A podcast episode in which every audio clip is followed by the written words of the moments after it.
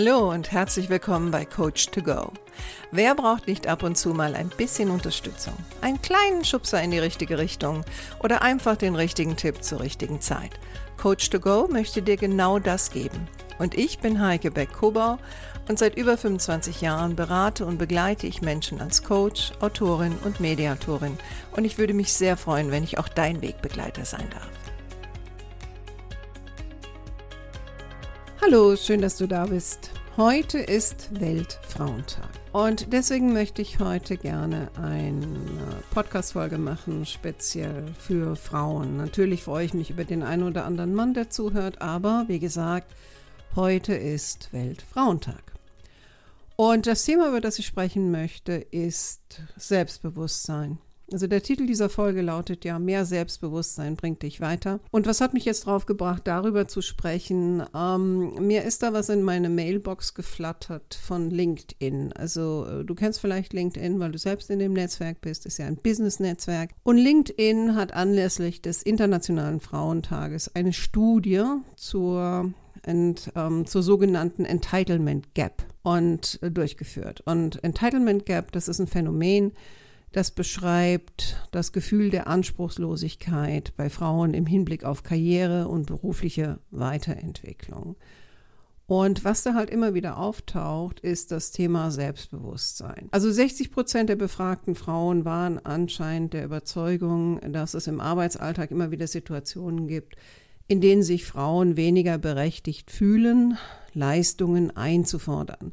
Also betont ne, ist da jetzt fühlen. Natürlich gibt es Situationen, da ist es vielleicht schwierig, eine Gehaltserhöhung einzufordern, aber oftmals startet es ja mit einem Gefühl des Anspruches. Also habe ich überhaupt das Gefühl, den Anspruch haben zu dürfen, eine Gehaltsforderung einzufordern oder nicht? Und genau darum geht es halt in der Studie neben anderen Punkten. Und das hat mich jetzt bewogen, ein wenig über das Thema Selbstbewusstsein zu sprechen, weil ich ähm, bekannt dafür bin, eine selbstbewusste Frau zu sein und immer wieder merke, dass auch meine Klientinnen, egal auf welcher Ebene sie sich befinden, gibt es immer wieder welche, die selbst mit großem beruflichem Erfolg ein Problem haben mit Selbstbewusstsein.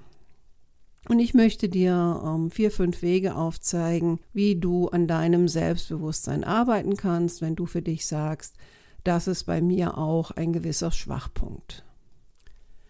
Wenn man mal nach der Definition von Selbstbewusstsein schaut, dann sagt der Duden, Selbstbewusstsein ist, wenn man den eigenen Wert und das eigene Können also wenn man sich dem eigenen Wert und dem eigenen Können bewusst ist. Also würde bedeuten, Selbstbewusstsein ist eine Kombination aus Selbstvertrauen, also ich vertraue mir und meinen Fähigkeiten und Selbstwert heißt, ich nehme mich selbst an und ich mag mich. Also ich will gar nicht von Liebe reden, weil dieses Prinzip des ähm, Liebe dich selbst, dann liebe dich auch anderen, das ist zwar nicht falsch, aber ich merke doch bei Leuten immer wieder, dass sie ein Problem haben damit ähm, und gerade Frauen ein Problem haben damit, wenn das Wort Liebe auftaucht. Also benutze ich eher so das Wort mag mich, also ich mag mich selbst und bin mit mir selbst einigermaßen zufrieden. Was nicht bedeutet, dass ich nicht Weiterbildung mache oder versuche besser zu werden in was auch immer, aber grundsätzlich mag ich mich selbst.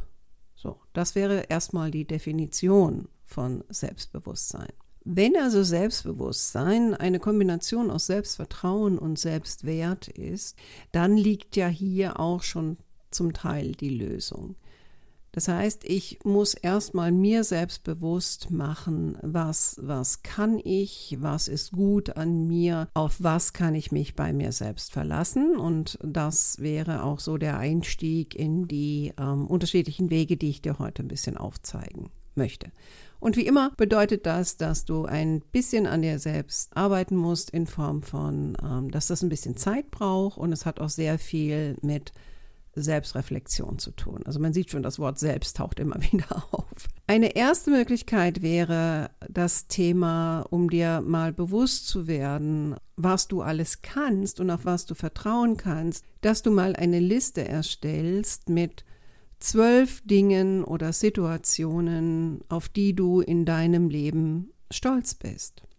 Ja, und ich sage extra zwölf und ich meine auch wirklich zwölf, weil wir so die Tendenz haben, so bei zwei, drei, vier aufzuhören. Ne? Und, und du wirst vielleicht merken, während du deine Liste erstellst, bei dem einen oder anderen wirst du denken, naja gut, das ist ja eigentlich normal. Also wir Frauen haben oft die Tendenz zu denken, das ist normal, das ist nichts Besonderes.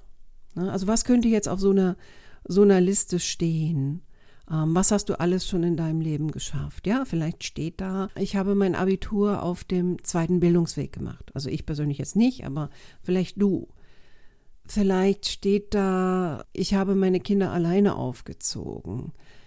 Äh, ich habe wieder neu angefangen nach einer Scheidung. Ich habe nach einem schweren Unfall mich wieder ins Leben gekämpft. Ich bin damit umgegangen, als es existenziell nicht so gut war.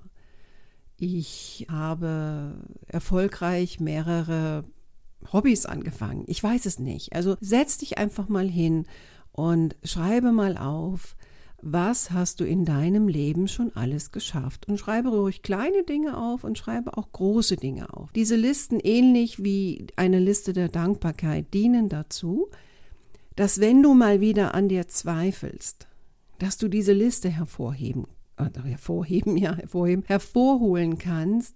Und du wirst merken, wenn du dann diese Liste liest und dir mal wieder vergegenwärtigst, was du schon alles in deinem Leben geschafft hast, dann wird es dir auch besser gehen. Und du wirst dich selbstbewusster fühlen. Das, das ist einfach ganz normal. Also nimm dir die Zeit, setz dich hin und schreibe zwölf Dinge auf, die du oder zwölf Situationen, die du in deinem Leben schon geschafft hast. Das wäre Methode 1. Methode 2, was sind deine Stärken? Und auch das wieder bitte schriftlich. Und ich möchte dir ein paar Fragen an die Hand geben, die dir helfen werden, über deine Stärken nachzudenken. Weil was ich immer wieder merke, wenn ich auch Frauen frage, entweder im Einzelcoaching oder in einem Seminar, sie sollen mal ihre Stärken und Schwächen auflisten, dann in 99 Prozent der Fällen werden die Frauen erstmal mit ihren Schwächen anfangen. Und wenn es dann zu den Stärken kommt, werden sie solche Dinge sagen wie, ja, da muss man wohl jemand anders fragen, was eine Stärke sein könnte. Also sie sind sich ihrer Stärken nicht bewusst. Was können also jetzt hilfreiche Fragen sein? Und ich lehne mich da etwas an in den Fragen an einen Podcast oder beziehungsweise ich glaube, es ist gar kein Podcast, sind nur Videos. Die Glücksdetektivin. Also die sind ziemlich gut, finde ich. Und die Dame, die das macht oder die junge Frau, die das macht, die ist auch richtig gut. Also hier ein paar hilfreiche Fragen, die dir helfen können, auf deine Stärken zu kommen. Zum Beispiel die Frage, was hat mir schon immer gelegen? Also was ist dir vielleicht schon immer leicht gefallen? Das könnte zum Beispiel sowas sein wie, ja, ich habe mich mit Fremdsprachen leicht getan. Oder mir ist es immer leicht gefallen, Dinge zu organisieren oder Zusammenhänge zu erkennen und so weiter und so fort. Eine weitere Frage wäre also für diejenigen, die immer gern zu den anderen gehen, um zu erfahren, wie sie selbst sind, da wäre auch dann diese Frage hilfreich. Was bewundern denn andere an mir? Also wenn ich jetzt bei mir bleibe, dann wären das so Dinge wie andere bewundern, ähm, dass ich zum Beispiel Tabuthemen anspreche mit einer gewissen Leichtigkeit. Also ich scheue mich nicht davor, Tabuthemen anzusprechen. Oder sie bewundern, dass ich so schnell und so gewillt bin, in Konflikte hineinzugehen, also mich auch unangenehmen Situationen zu stellen. Also überlege mal, was bewundern andere an dir? Und beobachte auch mal, was so dein innerer Kommentar ist, zum Beispiel zu, wenn du jetzt ähm, was gefunden hast, ja, äh, überrascht dich das dann? Oder denkst du im ersten Moment erstmal, ähm, naja, gut, so toll ist das auch nicht, dann ist das auch nicht schlimm, schreib es trotzdem auf. Ja? Was lässt dich Zeit und Raum vergessen? Also welche Tätigkeit, die du machst, da gehst du in einen Zustand des Flows, nennt man das ja. Also bei dir, bei, bei dir, bei mir wäre das jetzt zum Beispiel die Malerei oder das Töpfern. Also da verschwindet für mich Zeit und Raum. Und da sind wir auch gleich schon bei der nächsten Frage. Was kannst du besonders gut? Aber vielleicht ist es auch gar kein Hobby oder eine Tätigkeit. Vielleicht bist du jemand, der gut Fragen stellen kann. Oder vielleicht bist du jemand, der gut zuhören kann. Und das Zuhören ist ein Beispiel, das taucht auch bei der Glücksdetektivin auf. Und sie sagt dann in dem Zusammenhang, dass wir Frauen dann oft denken, naja gut, es ist ja normal, dass man zuhört. Nein, das ist nicht normal, dass man gut zuhören kann. Eine weitere spannende Frage finde ich auch, was fällt mir leicht, wo andere sich schwer tun? Also da gibt es sicherlich Situationen, wo vielleicht Freundinnen der auch schon gesagt haben, Mensch, also das hätte ich nicht machen können oder das hätte ich nicht sagen können, wie hast denn du das gemacht ähm, und so weiter und so fort. Also das wäre ja so etwas, wo andere einfach kundtun, toll, wie du sowas machst, ich könnte das nicht. Also das gehört auch auf die Liste. Noch eine gute Frage ist, welche Sachen übernehme ich gerne freiwillig? Also wo bist du immer die Erste, die sich meldet? Und ich meine jetzt auch mit Freude, ne? Also nicht so Dinge, wo du das Gefühl hast, naja, gut, es meldet sich keiner, dann mache ich es halt in Gottes Namen, sondern wirklich Dinge, die du auch mit Freude machst, weil das sind meistens Dinge, die können wir gut und die gehen uns leicht von der Hand. Welche Komplimente hast du schon bekommen? Und gibt es da Komplimente, die du vielleicht öfter bekommst, für ein und dasselbe? Ja, also das bei mir zum Beispiel sagen Leute, ja, also sie können richtig gut einfach aus dem Stegreif reden, ne? wie sie dann einfach so flüssig über irgendetwas reden oder ihnen fällt schnell was ein. Also ich bin ja rhetorisch auch relativ gut unterwegs in Form von Schlagfertigkeit. Also das ist etwas, wo Leute mir sehr oft ein Kompliment geben und das bestätigt mich natürlich, aber ich weiß natürlich auch, dass ich das sehr gut kann, bedingt aber auch dadurch, dass ich sehr viel Übung darin habe und dass ich es auch gerne tue. Ne? Und das wäre vielleicht auch eine Frage, wo hast du schon viel Übung? Und wenn du das dann noch gerne machst, dann ist das wahrscheinlich etwas, was du richtig gut kannst. Und eine letzte Frage wäre, was stört mich an anderen am meisten? Und das ist sehr oft etwas, was wir selbst nicht tun.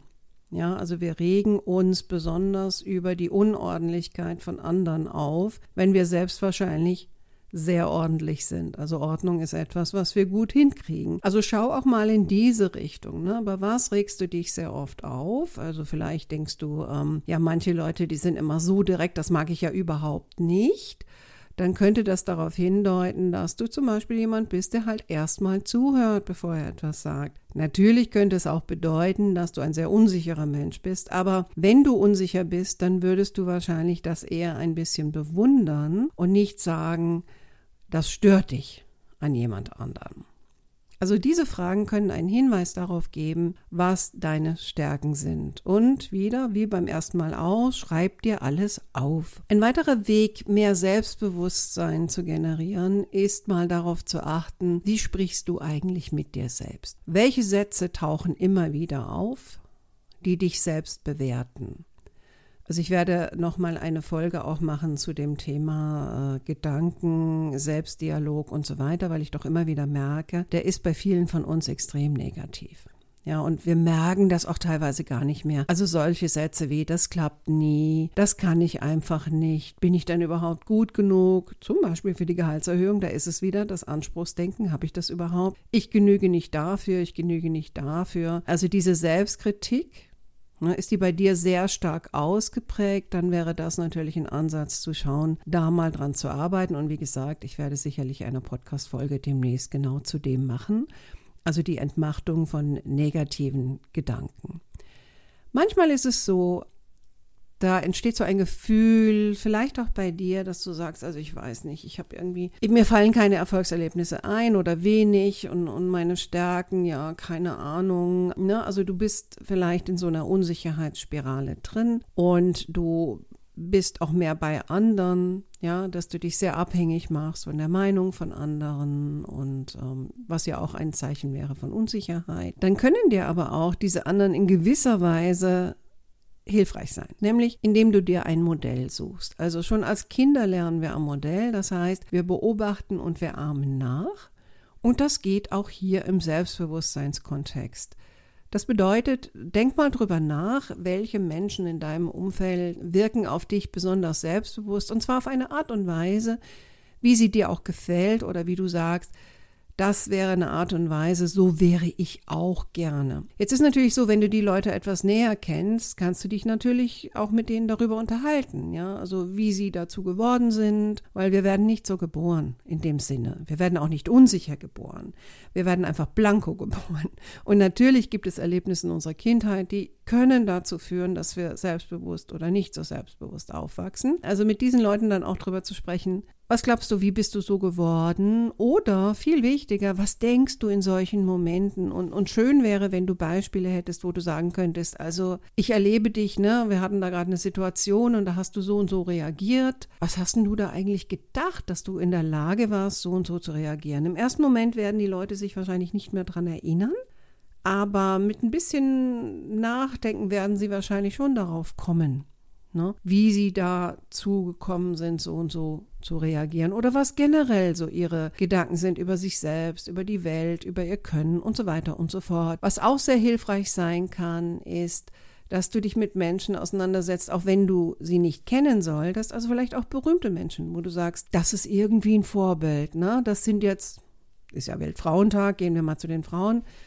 Das ist jetzt eine Frau, die verkörpert für mich äh, eine gewisse Art von Selbstbewusstsein. Und vielleicht ist das auch eine Frau, über die schon geschrieben wurde. Also es gibt ja sehr, sehr viele Beispiele von tollen Frauen, über die schon Biografien geschrieben wurde oder die selbst Biografien geschrieben haben, die du dann lesen kannst und von denen du auch lernen kannst. Und generell gibt es natürlich einige Bücher zum Thema Selbstvertrauen und Selbstbewusstsein. Ich werde auch wie immer ein paar Buchlinks in die Shownotes setzen. So, jetzt habe ich dir also ein paar Wege aufgezeigt, die dir helfen können, selbstbewusster zu werden.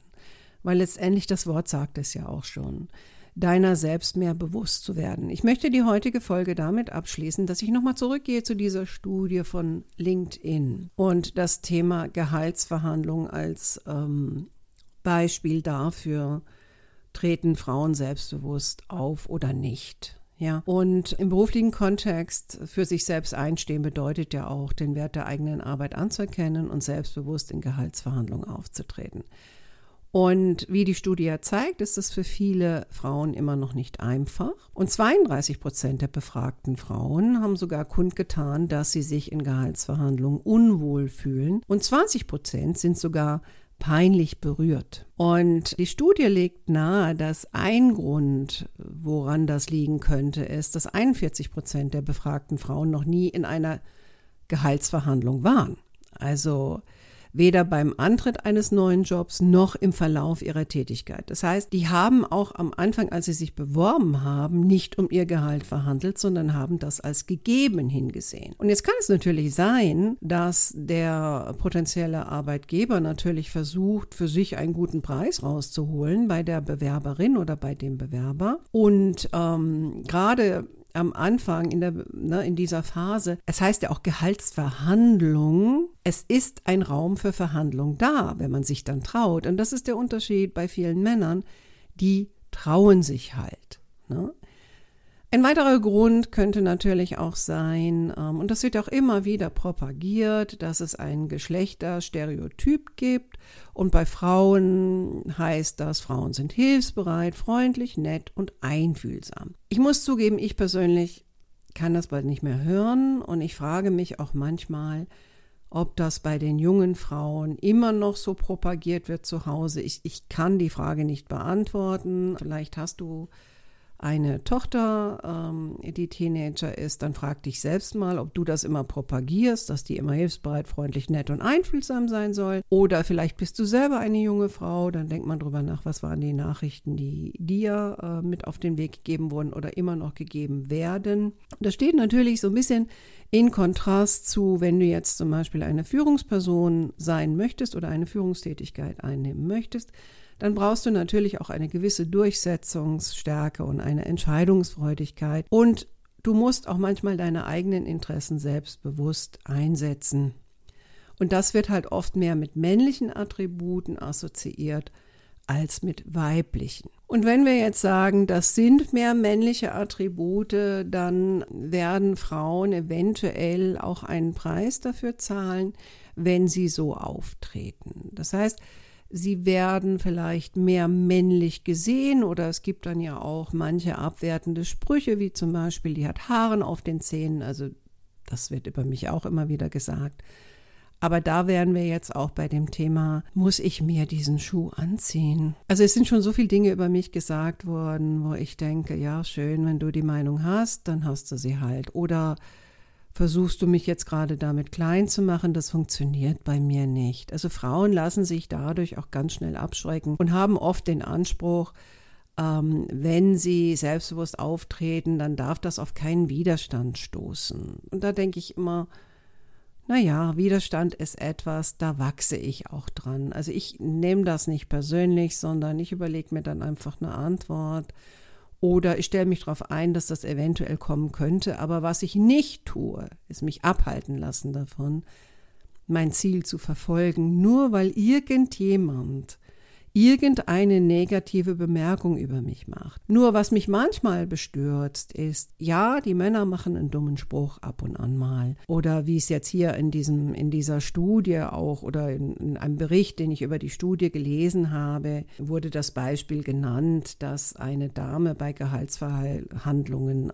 dann eine Aussage zu hören bekam, sie wäre gierig. Ja, und ich denke dann immer, mein Gott, ja gut, dann denkt halt jemand, ich bin gierig, das interessiert mich nicht die Bohne. Äh, gleichzeitig wurde da auch das Beispiel genannt, dass Kamala Harris, die ja nun die neue US-amerikanische Vizepräsidentin ist, am Anfang ihrer Karriere als Staatsanwältin und Senatorin kritisiert wurde als zu laut, zu ehrgeizig und zu beharrlich. Ja, mag sein, aber zu heißt, ist ja immer eine persönliche Bewertung im Vergleich zu was im Vergleich zu anderen Frauen, im Vergleich zu Männern. Aber grundsätzlich finde ich diese Worte ehrgeizig und beharrlich finde ich gar nicht so negativ, sondern das ist doch gut. Wenn ich ein Ziel erreichen will, wäre es gut, wenn ich ehrgeizig und beharrlich bin. Und manchmal muss ich vielleicht auch laut sein. Also was soll's? Männer sind ganz oft ganz laut. Gut, die kriegen dann vielleicht nicht diese Bemerkung, aber wir Frauen müssen auch einfach mal lernen, entweder die passende Antwort parat zu haben oder das Ding einfach bei dem Gegenüber zu lassen. Ja. Und mich davon nicht klein machen zu lassen, weil die Welt ist voll von Widerstand und ich kann nicht erwarten, dass wenn ich daherkomme, alle sich freuen und alle bereit sind, mir das zu geben, was ich gerne hätte, weil so ist das Leben einfach nicht. Besonders nicht dann, wenn ich etwas haben möchte, wovon der andere mir vielleicht gar nicht so viel geben will. Vielleicht, weil ich Frau Bin, aber vielleicht auch einfach,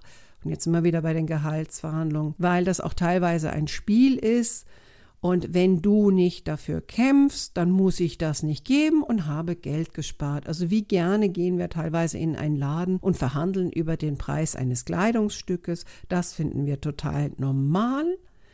Aber wenn es um Gehälter geht, empfinden wir das nicht als normal. Gut, das ist jetzt meine Meinung. Da wird es sicherlich die eine oder andere Frau geben, die wird jetzt aufschreien und sagen, nee, Heike, das ist nicht in Ordnung, dass du das so siehst. Aber ja, für die ist es da nicht in Ordnung, dass ich das so sehe. Für mich ist das in Ordnung. Also, wie du siehst, bin ich da sehr selbstbewusst, was meine Meinung angeht. Das heißt nicht, dass ich nicht offen bin für gegenteilige Meinungen, aber ich weiß auch, wo ich meiner selbst sicher bin und mache mich nicht immer abhängig davon, dass jemand anders das jetzt gut findet oder nicht gut findet. So, ich hoffe, dass ich dir heute einige Tipps mit an die Hand geben konnte, die dir helfen, dein Selbstbewusstsein zu steigern, wenn du da eine Schwäche hast.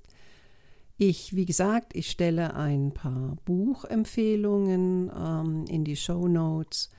Es gibt natürlich auch schon viele Videos auf YouTube zu dem Thema. Da muss man sich halt ein bisschen durchsuchen. Spannend ist natürlich dann auch mal zu schauen, was propagieren die weiblichen YouTuber, was propagieren sie in welchem Alter und was propagieren die männlichen YouTuber, wenn es um das Thema Selbstbewusstsein geht. Und ja, es gibt einen Unterschied zwischen uns Männern und zwischen uns Frauen. Das ist nun mal so. Das heißt aber nicht, dass du kein Recht darauf hast, selbstbewusst für das einzutreten, was du willst, was du kannst und wer du bist. In diesem Sinne wünsche ich dir eine schöne Woche und hoffe, dass du bei meinem nächsten Podcast auch wieder dabei bist. Und wenn du mehr Informationen möchtest zum Thema Selbstbewusstsein oder du hättest gerne vielleicht einen Teil aus diesem Podcast, den ich noch ein bisschen vertiefe, dann schick mir doch bitte eine Mail und ich setze dazu einen Podcast auf. Okay, mach's gut. Ciao, deine Heike.